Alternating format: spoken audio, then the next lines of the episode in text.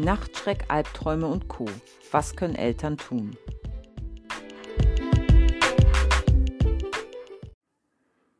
Ich hatte ja bereits in der vorherigen Podcast-Folge davon berichtet, dass es während einer Nacht mehrere Wechsel von einem Schlafzyklus in den nächsten gibt und es bestimmte Punkte gibt, die man hier beachten sollte, damit Kinder gut weiterschlafen können. Nun gibt es bei ca. 10 Prozent der unter Sechsjährigen Besonderheiten, die sich bei diesem Übergang von einem in den nächsten Zyklus zeigen können.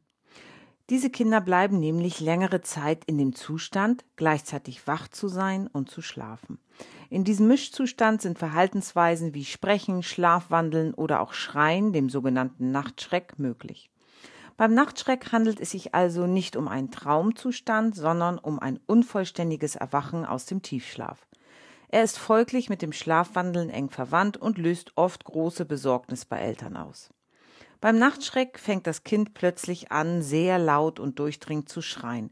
Zusätzlich schlägt und tritt es eventuell auch um sich. Es scheint die Eltern nicht zu erkennen, eventuell steht es auch auf und läuft herum. Das Kind ist in der Regel nicht oder nur sehr schwer zu wecken und wehrt sich gegen Körperkontakt. So eine Attacke kann kurz sein, aber auch bis zu 30 Minuten dauern. Dann entspannt sich das Kind plötzlich wieder und schläft weiter. Wie beim Schlafwandeln kann es ähm, sich das Kind am nächsten Tag nicht daran erinnern. Es kann bereits im Kleinkindalter zu solchen Nachtschreckepisoden kommen. Bei Kindern unter sechs Jahren gibt es in der Regel keine psychischen Ursachen dafür. Die Kinder haben meistens weder Ängste noch andere tiefgreifende Probleme. Es wird davon ausgegangen, dass der Reifungsprozess des Gehirns noch nicht ganz abgeschlossen wurde. Auch Schlafwandeln tritt bei Kindern besonders im Alter von fünf bis zwölf Jahren auf und wird oft durch die Entwicklung des Gehirns, Schlafmangel, Fieber, Stress und psychische Belastungen beeinflusst. Es wird angenommen, dass bei beiden Phänomenen eine genetische Veranlagung ebenfalls eine Rolle spielt. Was können Eltern tun? Grundsätzlich gilt es zu beobachten und abzuwarten. Es ist wichtig, das Kind während einer solchen Episode, ob Nachtschreck oder Schlafwandeln, nicht zu wecken da dies die Verwirrung verstärken kann. Natürlich können Sie es kurz versuchen, sollten hier, hier ähm, jedoch nicht massiv vorgehen. Stattdessen sollten Sie als Eltern dafür sorgen, dass das Kind sich nicht verletzt. Wenn Ihr Kind schlafwandelt, ist es in Gefahr, da es nicht weiß, was es tut. Daher gilt es, Fenster und Türen zu sichern. Führen Sie das Kind, falls es schlafwandelt, behutsam zurück ins Bett. Wenn Ihr Kind sich im Zusammenhang mit einer Nachtschreckepisode nach kurzem Versuch nicht beruhigen lässt, ziehen Sie sich zurück und warten ab. Am nächsten Tag können Sie Ihr Kind fragen, ob es sich an irgendetwas erinnern kann. Sollten sich Ihr Kind äh, nicht erinnern, was sehr wahrscheinlich ist, belassen Sie es dabei, da weiteres Ausfragen Ihr Kind sehr verunsichern und auch ängstigen kann.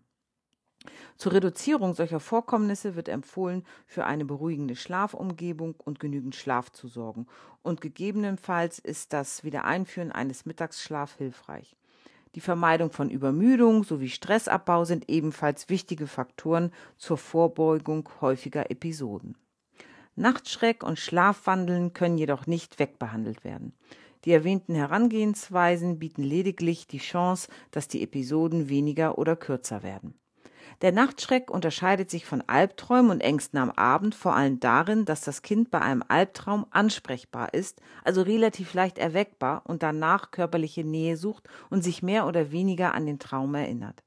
Hat ein Kind also einen Albtraum, zeigt es sich danach oft ängstlich und braucht daher Trost. Nehmen Sie es in den Arm, versichern Sie, ich bin da, es ist alles in Ordnung. Ähm, befragen Sie Ihr Kind bezüglich des Inhalts, bedrängen Sie es jedoch nicht. Es muss nichts erzählen, wenn es das nicht möchte. Bei Ängsten am Abend sollten lange Erklärungen, weshalb es zum Beispiel keine Monster im Schrank gibt, kombiniert mit dem vermeintlichen Beweis, den Schrank zu öffnen, vermieden werden. Dies ist langfristig wenig wirksam. Ich empfehle in solchen Situationen ähm, eher sich darauf zu konzentrieren, dem Kind Sicherheit zu vermitteln.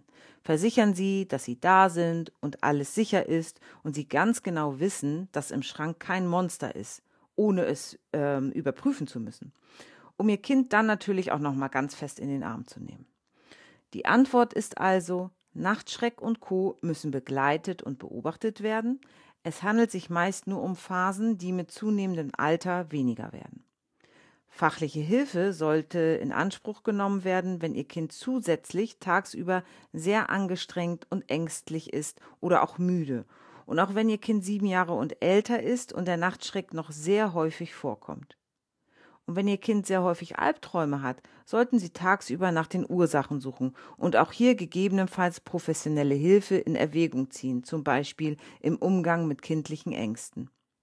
Zum Schluss möchte ich noch das Buch Babyschlaf von Daniela Dotzauer empfehlen und auch zwei Kinderbücher. Ähm, einmal Warum muss ich schlafen für Kinder ab drei bis vier Jahren und alles übers Schlafen für Kinder ab vier, fünf Jahren und älter mit ausführlichen Texten.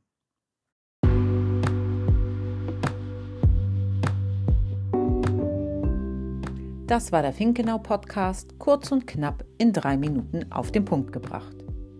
Schicken Sie mir gern Ihre Fragen an beratung.finkenau.de und vielleicht beantworte ich sie schon in einer der nächsten Folgen.